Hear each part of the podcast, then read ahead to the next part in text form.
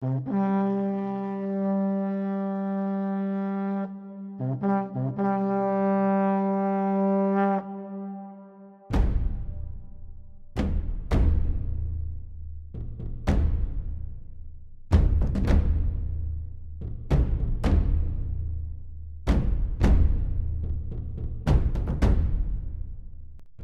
Patre Conscripti.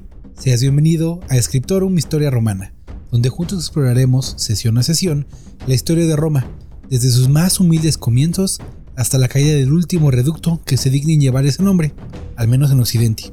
A lo largo de este podcast hablaremos de los eventos más importantes, así como de su interpretación en el devenir de los sucesos, para entender cómo es que crearon el imperio más estable y longevo de la antigüedad occidental y cómo es que influyen desde tiempos tan remotos a nuestra sociedad actual.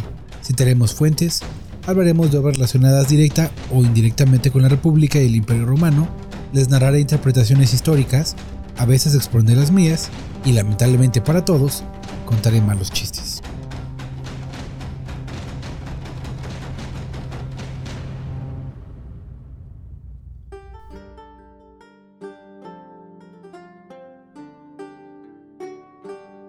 Como es costumbre, antes de comenzar, hablemos de los patrocinadores de este podcast. La isla de Minerva,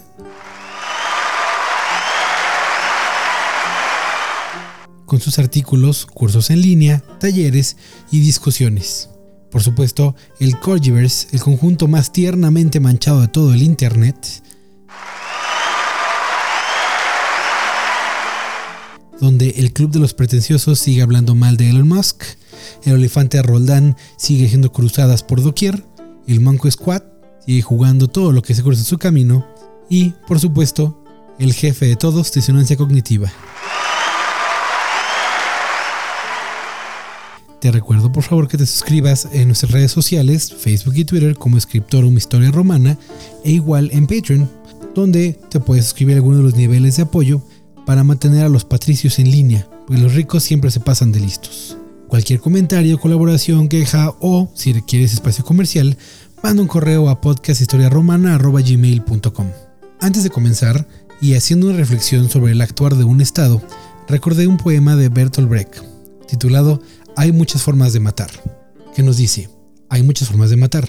Pueden meterte un cuchillo en el vientre, quitarte el pan, no curarte de una enfermedad, meterte en una mala vivienda, empujarte hasta el suicidio, torturarte hasta la muerte por medio del trabajo, llevarte a la guerra, etc. Solo pocas de esas cosas están prohibidas en un Estado. Recordemos por favor que el actor de los estados no siempre va en conveniencia de su pueblo. Pero bueno, gracias por escuchar Historia Romana, comencemos.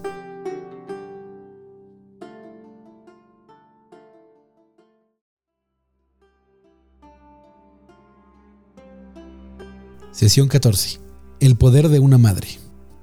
En la sesión anterior los romanos tuvieron una gran crisis debido a la ambición desmedida de las clases altas, que no entienden la necesidad de mantener los medios de trabajo activos para la población que no esté en su misma clase.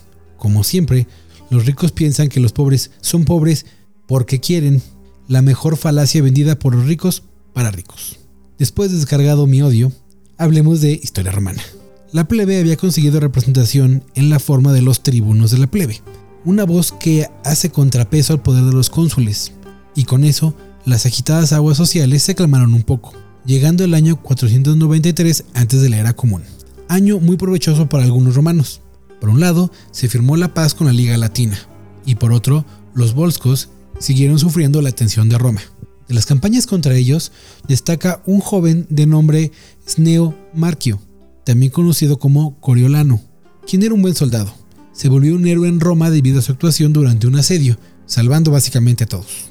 Un poco de un año después, una terrible hambruna azota la ciudad, y durante todo ese año y parte del siguiente fue la única cosa que los romanos tuvieron que enfrentar. Lo bueno para ellos es que sus enemigos estaban todos derrotados, entonces nadie los atacó. Lo malo es que sus enemigos eran los únicos que tenían comida y se negaban a vendérselos. Así que una comisión viajó hasta Sicilia, una isla al sur de la península itálica, y consiguieron un gran cargamento de alimentos, lo cual significaba que la gente no pasaría hambre. Pero, de nuevo, la ambición se sobrepuso a la necesidad de las personas, y se inició un debate en el Senado sobre el precio de venta de los alimentos. Para sorpresa de muchos, Fue el mismo Esneo Marquio quien lideraba estos debates. Propuso que solo se vendiera la comida si se aceptaba la disolución de los tribunos de la plebe. Esos tribunos obviamente se enojaron y sometieron a Marquio a un juicio por robar del erario. Y, a pesar de que los patricios deseaban defenderlo, muchos pensaron que la situación estaba tan delicada que era mejor sacrificarlo. Como este señor decidió no presentarse a su juicio, fue encontrado culpable, culpable en ausencia por supuesto, y mandado al exilio. Encontró refugio sorprendentemente entre los volscos, quienes vieron en su alma el odio hacia Roma y lo dejaron pasar para así terminar la primera película de la trilogía. A ver, en realidad no. Seguramente sabían que había sido exiliado, se habían enfrentado a él antes y le dieron asilo, no solo eh, porque conocía a los romanos desde dentro, sino porque era un gran líder de tropas. Y de hecho es lo que hicieron, lo pusieron al mando de las tropas, y pudo así cumplir su venganza, tomando varias ciudades aliadas o colonias romanas y acampando a solamente 7 kilómetros de la ciudad. Atacaron ciudades, granjas, básicamente todo lo que estuviera a su paso. Bueno, casi todo, ya que, muy inteligentemente, dejó intactas las tierras y fincas propiedades de los patricios, para así crear discordia entre ambos grupos. Y casi funciona, ya que los patricios, guiados por los cónsules, llamaban a preparativos de guerra, pero la gente no estaba muy convencida. Primero, los volscos son un pueblo aguerrido, y además estaban liderados por un romano, que sabe cómo piensan y conoce las debilidades del ejército romano. La victoria no estaba asegurada. Se enviaron emisarios de paz, pero las condiciones eran demasiadas. Le pedían a los romanos que regresaran todo lo ganado en los últimos años o seguirían los combates. Entonces, alguien recordó que la mamá de Margio vivía en la ciudad y fueron a pedirle que le dijera a su hijo que por favor no los matara a todos. La mamá primero dijo que no. El, señor ya estaba casado, le correspondía a ella lidiar con su hijo. La mamá ya había cumplido su parte, no era responsable de las acciones de un adulto, bla, bla, bla. Fueron con la esposa, quien estaba sola con sus dos hijos menores, y tampoco sabía qué hacer. Así que regresaron con la mamá, y esta, resignada, aceptó ir a hablar con él. Primero, Marquio dio la orden de no abrir las puertas a nadie. Pero cuando alguien le dijo, es que es tu mamá, bueno, las cosas cambiaron. Él en persona fue a recibirlas. Entonces, su madre, su esposa y sus hijos hablaron con él. Pero la mamá, como toda buena mamá latina, antes de empezar a hablar, lo regañó. Le recordó que era hijo de una madre romana, que le había hecho pasar una vejez terrible, que mal comportamiento, que así no lo había educado, cosas así. Básicamente solo le faltó el chanclazo para completar el círculo. Ayudó también mucho que su esposa y sus hijos estaban ahora con él. Al final, y según la tradición, gracias a las palabras de su madre, Marquio decidió levantar el campamento y retirarse. Así es como Roma se libró de una gran amenaza gracias al actuar de Beturia, el nombre de la mamá. El destino de Marquio es desconocido lamentablemente. Livio nos da algunas opciones para elegir. Una, murió de viejo en el exilio. Dos, murió asesinado por los volcos debido a que se retiró sin un motivo claro. Yo me inclino a pensar que la segunda opción es la que en realidad ocurrió. Pero en todo caso, no importa, no cambia el relato. Por otro lado, las tropas volscas regresaron al territorio romano el próximo año y, en alianza con otro pueblo, los ecuos, atacaron territorio romano pero una discusión sobre quién debía dirigirlos culminó con una batalla entre ambos, y la amenaza se diluyó para gusto y suerte de los romanos. Y digo para gusto porque en el año 486 antes de la era común se enfrentaron a otra crisis interna. Una propuesta de reforma agraria presentada por uno de los cónsules proponía que las tierras públicas sin uso se repartieran entre los ciudadanos pobres y los aliados latinos. La gente sospechó, un patricio solamente no es tan amable así que no aceptaron inicialmente la propuesta. Por su lado, el Senado estaba en shock de que a alguien se le ocurriera algo así. Al final, nadie aceptó nada de forma directa, aunque la ley fue aprobada al término del mandato, este cónsul fue ejecutado por traición a su barrio, básicamente, y la ley nunca se aplicó de facto, pero estaba ahí, y la gente empezó a pedir que se aplicara. A lo largo de los próximos años, veremos cómo esta ley va a causarles problemas a los romanos. El Senado, por supuesto, hizo caso omiso mientras que año con año mandaban soldados a morir en campañas que parecían no acabar nunca. Por los próximos seis años, temporada con temporada, los romanos juntaban un ejército, salían, derrotaban a los enemigos y regresaban, solo para repetirlo de nuevo la temporada siguiente. Llegó a tal punto que en una batalla la infantería se rehusó a avanzar. Para su mala suerte, la caballería, compuesta de nobles, ganó la batalla sin ayuda. Los senadores habían encontrado el método perfecto para nulificar a los tribunos de la plebe. En lugar de atacar la magistradura o pedir que se deshiciera, apuntaban al individuo. Lo que hacían era ganarse a los tribunos, ya sea con dinero, con regalos, como sea, para así saber que los tribunos votarían a favor de lo que el Senado requiere.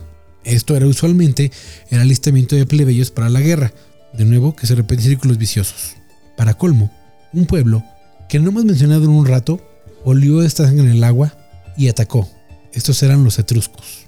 Conocían muy bien la situación romana y tomaron ventaja de ella. Atacaron a los romanos, quienes hicieron frente de forma dudosa, ya que los hombres no querían combatir hasta que la situación en casa se resolviera. Los etruscos parecían ganar el combate, pero al final los romanos sacaron la casta y lograron triunfar, por primera vez desde Lars Porcena.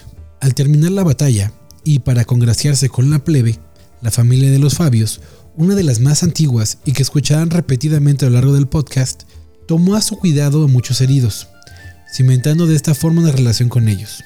El cónsul del siguiente año venía de esta familia y tomó la delantera en la cuestión agraria, que por supuesto había sido detenida por la guerra. La cuestión era a quién le corresponden las tierras recientemente conquistadas. La situación era tensa y de nuevo fue pospuesta debido a otra guerra y a una pequeña derrota sufrida a manos de los ecuos. Por otro frente, los vellentinos, es decir, habitantes de la ciudad de Belles, comenzaron a hostigar a los romanos con tácticas de guerrilla, una forma efectiva de hacer frente a fuerzas que no puedes enfrentar en campo abierto. Fueron los Fabios quienes presentaron una solución. Ellos pagarían y liderarían una guerra contra Belles. Así, si perdían, solo ellos perdían, y si ganaban, toda Roma lo hacía. Según Livio, eran 306 Fabios, liderados por Leónidas o algo así. La aventura de los Fabios sirvió para bien poco, porque cayeron en una emboscada y murieron todos menos uno. Pero ahora los romanos tienen una historia similar a la de los espartanos que pueden contar en sus fiestas y así. Belles sería derrotada hasta el año 476 antes de la era común, y los romanos ganaron no solo paz, sino que aseguraron el alimento necesario para solventar la necesidad de la ciudad. Porque, ¿qué creen? La comida que compraron los ricos decidieron no compartirla con los demás, entonces la hambruna seguía para este momento. Lamentablemente, con el fin del periodo de hambruna, llegó de nuevo la pelea por la ley agraria, cargada de nuevo por los tribunos de la plebe. La próxima sesión hablaremos de cómo se resuelve la cuestión agraria, de la continuación de las guerras que parecían interminables y de cómo por fin Roma cae en el juego, horrible pero a veces necesario, de la violencia como último recurso para obtener lo que el pueblo necesita.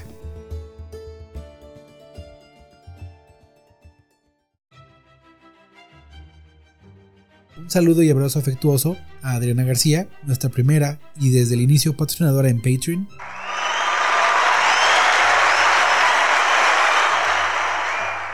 Y gracias por acompañarme a una sesión más de Scriptorum Historia Romana. No olvides seguir las actualizaciones de este podcast en redes sociales, como Scriptorum Historia Romana en Facebook y Twitter. Envía tus dudas, comentarios, sugerencias o, si deseas convertirte en patrocinador, al correo podcasthistoriaromana.gmail.com. También puedes apoyar en Patreon bajo el mismo nombre, donde encontrarás diversos niveles de apoyo. Y claro, verás recompensada tu ayuda con bienes como copias del guion con referencias de apoyo bibliográfico, acceso a un segundo podcast donde podrás hacer las preguntas que quieras sobre este u otros temas históricos y yo las responderé. Y por último, una interacción en vivo donde podremos platicar de cosas romanas, a veces con invitados especiales y otras actividades como jugar en línea cosas relacionadas al Imperio Romano o alguna lectura comentada con autores romanos, o de lo que se te antoje. Además, recibes descuentos en los cursos de los amigos y patrocinadores de este podcast, La Isla de Minerva. De nuevo, gracias por quedarte hasta el final y acompáñame en la siguiente sesión. Te deseo lo mejor para ti y la gente de tu domus y que los lares siempre te sean favorables.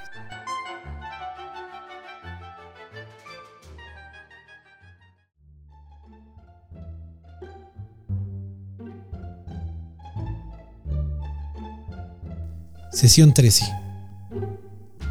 Espera, 14.